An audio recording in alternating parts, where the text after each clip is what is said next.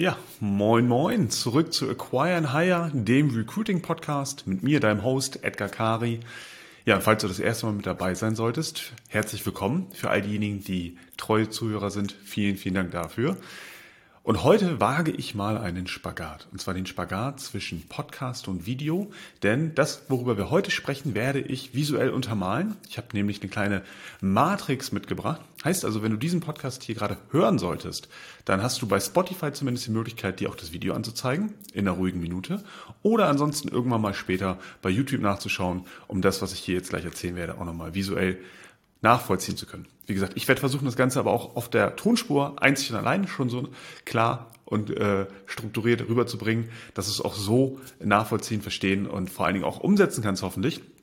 Denn auch da, wie immer, du bist es ja gewohnt, wenn du äh, häufiger hier reinschneist, äh, habe ich wieder was aus der Praxis mitgebracht, aus dem realen Leben, aus den Projekten, die wir haben. Und zwar zeige ich dir heute mal unsere Recruiting-Erfolgsmatrix. Wie ist das Ganze entstanden? Und zwar gibt es ja sehr unterschiedliche Projekte, die auch natürlich unterschiedlich verlaufen. In aller Regel erfolgreich, aber es gibt natürlich auch die Ausnahmen der Regel, wenn es mal irgendwann an irgendeiner Stelle mal nicht funktioniert oder mal hapert ähm, und wir einfach mal schauen müssen, wo dran, woran liegt es. Denn schlussendlich ist alles im Vertrieb, im Marketing und im Recruiting eine mathematische Formel und irgendwo entlang dieser Formel scheint es einen Fehler zu geben. Den gilt es zu beheben und schon funktioniert der Rest dann meistens auch.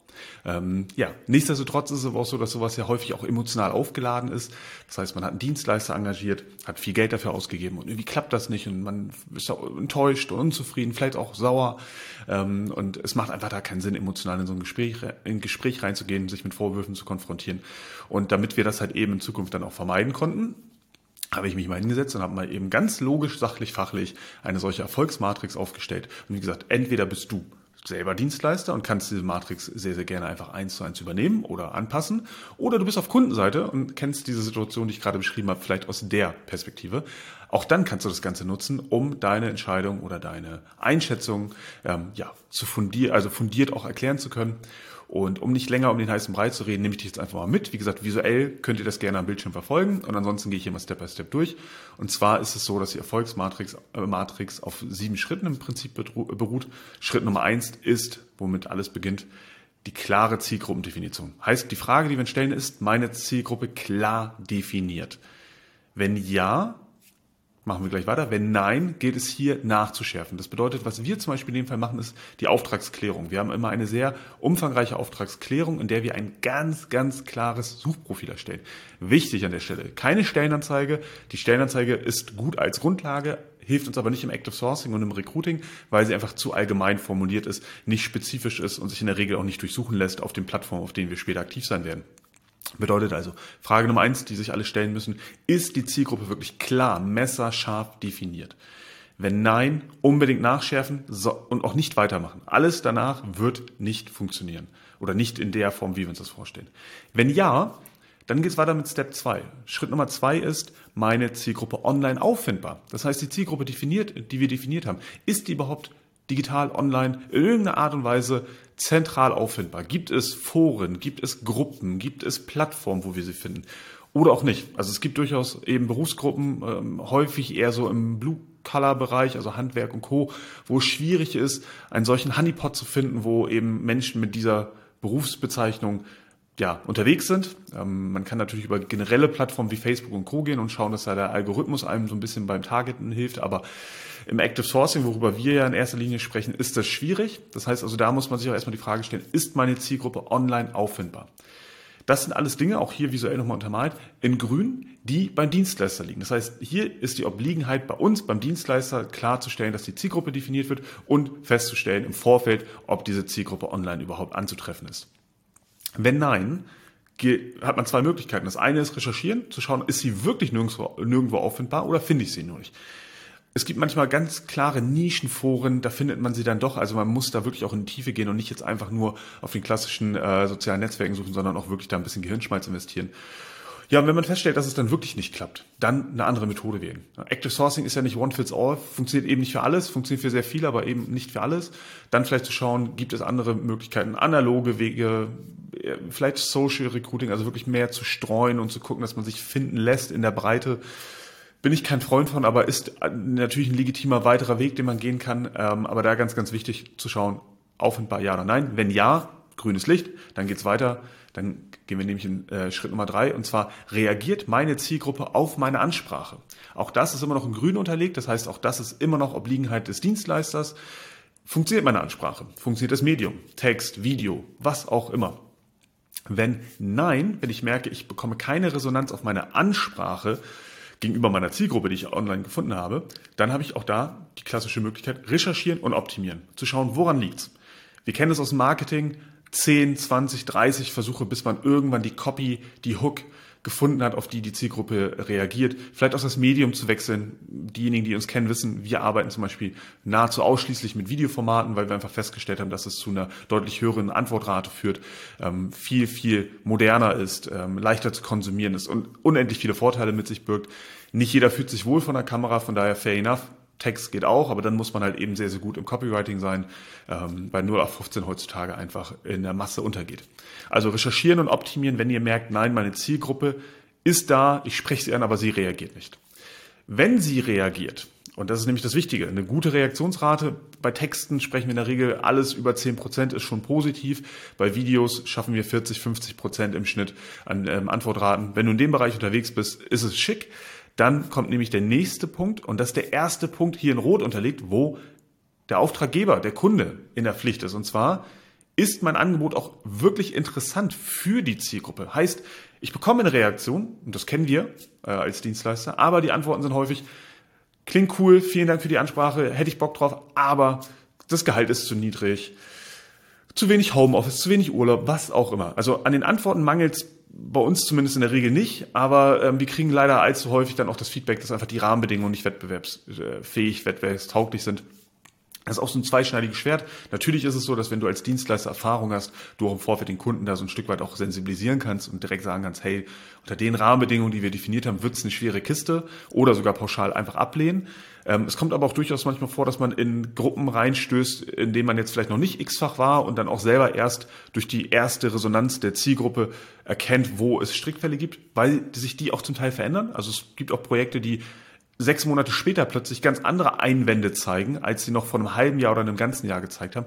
Also es ist ein sehr agiles, dynamisches Umfeld, wo man jetzt nicht pauschal sagen kann, dass man es im Vorfeld ähm, schon, schon klar definieren kann. Ähm, deswegen wichtig. Also wenn wir feststellen, Antwortrate ist hoch, aber das Angebot wird nicht angenommen, die allermeisten lehnen ab, dann ist es hier in der Obliegenheit des Kunden in Zusammenarbeit mit dem Dienstleister, das Ganze auszuwerten und nachzubessern.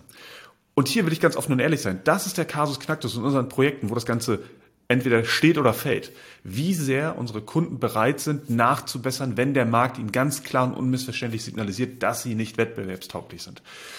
Urlaubstage anzuheben, am Gehalt vielleicht nochmal zu schrauben, über die Homeoffice-Regelung nochmal nachzudenken. Denn auch da meistens sind dasselbe eigene Restriktionen, die, die, die gar nicht so richtig valide sind, aber irgendwie sich über die Jahre so eingeschlichen haben. Wie verkrustet sind die Strukturen oder wie wie offen ist der Kunde für Veränderung, für Anpassung? Weil schlussendlich auch da ganz wichtig, bitte versteht es. Wir alle als Dienstleister und Co., wir haben die Spielregeln nicht ausgemacht. Wir spielen das Spiel, wir spielen es sehr erfolgreich, aber die Spielregeln gibt der Markt selber her und auf die müssen wir reagieren. Also ja, don't blame the messenger an der Stelle. Frage eben ja oder nein. Bin ich bereit, äh, darauf einzugehen oder nicht? Kann ich nachbessern, dann sollte ich es tun und auch auswerten, einfach zu schauen, was sind denn so die klassischen Einwände, die ich bekomme.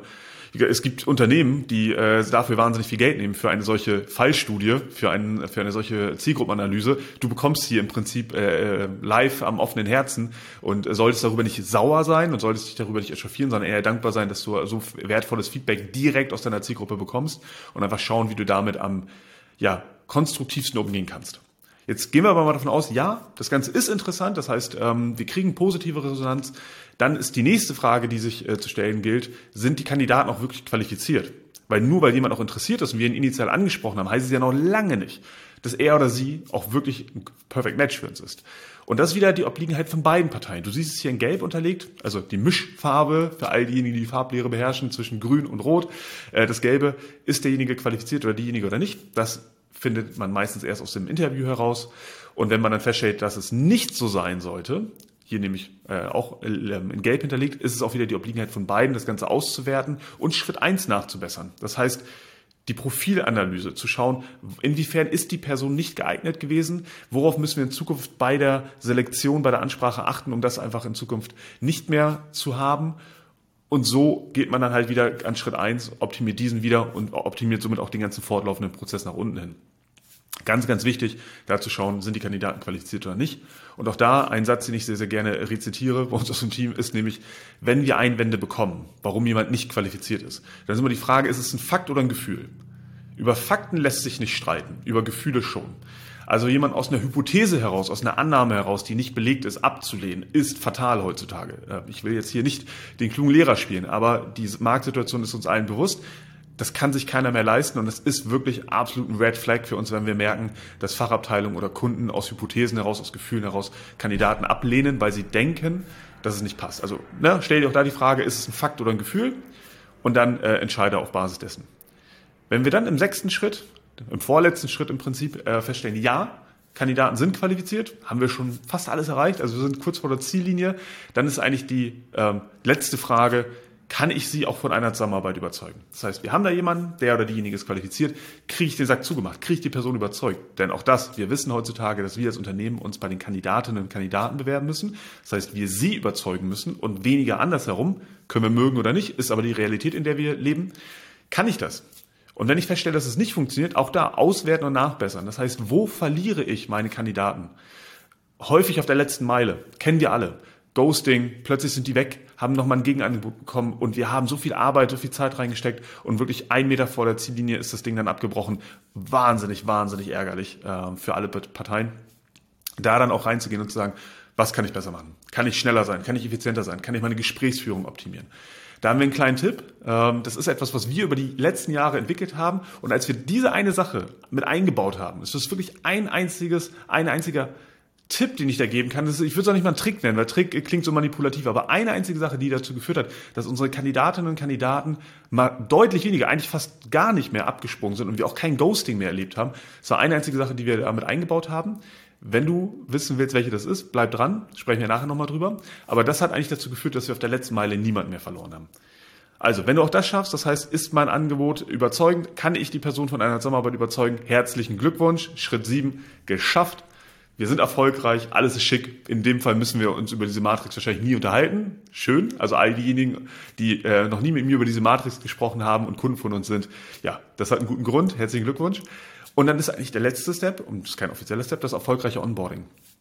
Auch das ist etwas, ähm, über das wir sicherlich in den nächsten Folgen mal sprechen werden. Kandidaten und Mitarbeiter zu finden ist das eine, aber sie erfolgreich zu onboarden ist mindestens genauso wichtig, denn nichts ist ärgerlicher, als wenn wir jemanden in den ersten sechs Monaten wieder verlieren, weil er oder sie ähm, unzufrieden ist mit der Einarbeitung und sich was anderes darunter vorgestellt hat. Weil umso später jemand abspringt, umso teurer ist es. Die Opportunitätskosten werden immer, immer höher. Also auch da definitiv bitte auch in ein vernünftiges, gutes Onboarding zu investieren. Genau, und an der Stelle kommt unser heutiger Sponsor mit ins Spiel, denn wir haben das allererste Mal einen Sponsor mit dabei und äh, ja, wer sollte es auch anderes sein als Personio?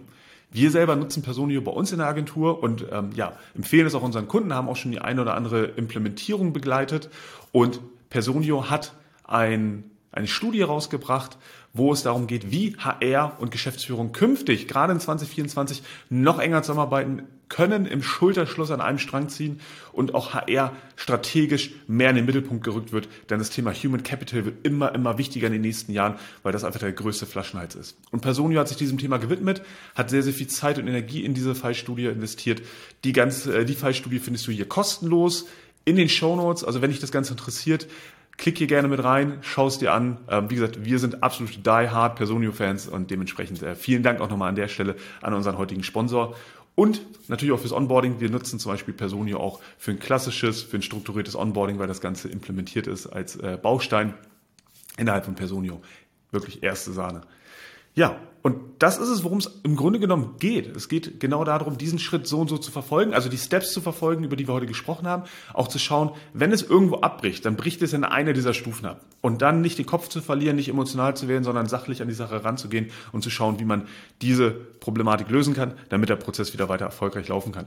Und auch da, die nachhaltige, langfristige Zusammenarbeit ist ungemein wichtig mit entweder der eigenen HR-Abteilung, falls man das Ganze in-house schon gelöst hat, oder dem Dienstleister, also nicht immer von Dienstleister zu Dienstleister zu springen, weil ihr dann diesen Prozess niemals perfektionieren werdet. Das Ganze lebt ja über die Dauer, es lebt ja über die Verbesserung. Aber wenn man immer alle paar Monate immer nur, ja, ich sag mal, Einzellösungen einkauft und, und einmalige Leistungen einkauft, dann wird man am Ende des Tages nur einen Flickenteppich haben und nie einen richtig stringenten, guten, optimierten Prozess. Und genau aus diesem Grund möchte ich dich jetzt auch nochmal einladen zu unserer Academy. Das heißt, äh, auch da eine Premiere an der Stelle. Wir haben jetzt nach über fünf Jahren beschlossen, unser Wissen wirklich komplett zu veröffentlichen. Wir haben bisher Active Sourcing rein nur als Dienstleistung angeboten und haben jetzt beschlossen, unser Portfolio zu erweitern und einer breiten Masse unseren Prozess zu 100 Prozent, alle Live-Systeme, alle Live-Vorlagen, alle Templates, alles, was wir haben, zu veröffentlichen im Rahmen einer sechsmonatigen Academy. Die richtet sich an Inhouse-Recruiter, HR-Mitarbeiter und Sourcer, die einfach das Thema des Recruitings wieder in die eigene Hand nehmen wollen, wieder Gas geben wollen und vielleicht auch ein bisschen Geld einsparen wollen, das sie bis dato noch an Externe abgegeben haben. Ja, und wenn dich das Ganze interessiert und du Bock hast, es zu lernen und diese Impulse, die ich dir hier in dem Podcast mitgebe, wirklich mal strukturiert, Schritt für Schritt, modular zu erlernen, dann ist unsere Academy perfekt. Du hast eine E-Learning-Plattform, die du mobil auf deinem Handy per App ähm, steuern kannst oder auch webbasiert. Du hast eine Ausbildungsbegleitung, eine 1 zu 1 Begleitung durch unsere Coaches mit Lernkontrollen. Das heißt, du kannst das Ganze auch nicht einfach nur stumpf wegkonsumieren, sondern wir gehen auch mit dir in die Lernkontrolle, um sicherzugehen, dass du das Ganze auch verinnerlicht hast. Dann hast du die Community, das heißt, du hast all unsere Podcast-Hörer in einer Gruppe, mit denen du dich austauschen kannst, also eine geschlossene, vertrauliche Gruppe, in denen du einfach mal Fragen stellen kannst und nochmal Feedback bekommst von anderen Leuten aus deinem Kosmos. Und last but not least wöchentliche Live-Calls mit unseren Experten, mit unseren Coaches, wo du Themen aus deinem Tagesgeschäft stellen kannst, das heißt Feedback von Kandidaten, Prozesse, in denen du gerade steckst, immer mal wieder einen Trusted Advisor, Sparringspartner an deiner Seite zu haben, der dir kompetent auf all deine Herausforderungen Antworten geben kann. All das findest du in dieser Academy. Den Link dazu hier in den Show Notes. Schau gerne mal rein. Mich würde es tierisch freuen, wenn ich immer mehr Podcast-Zuhörer auch mal live zu Gesicht bekomme in einem unserer Sessions. Dementsprechend wünsche ich dir jetzt erstmal mit dem Impuls von heute eine gute, erfolgreiche Umsetzung und freue mich auf unseren Austausch hoffentlich bald.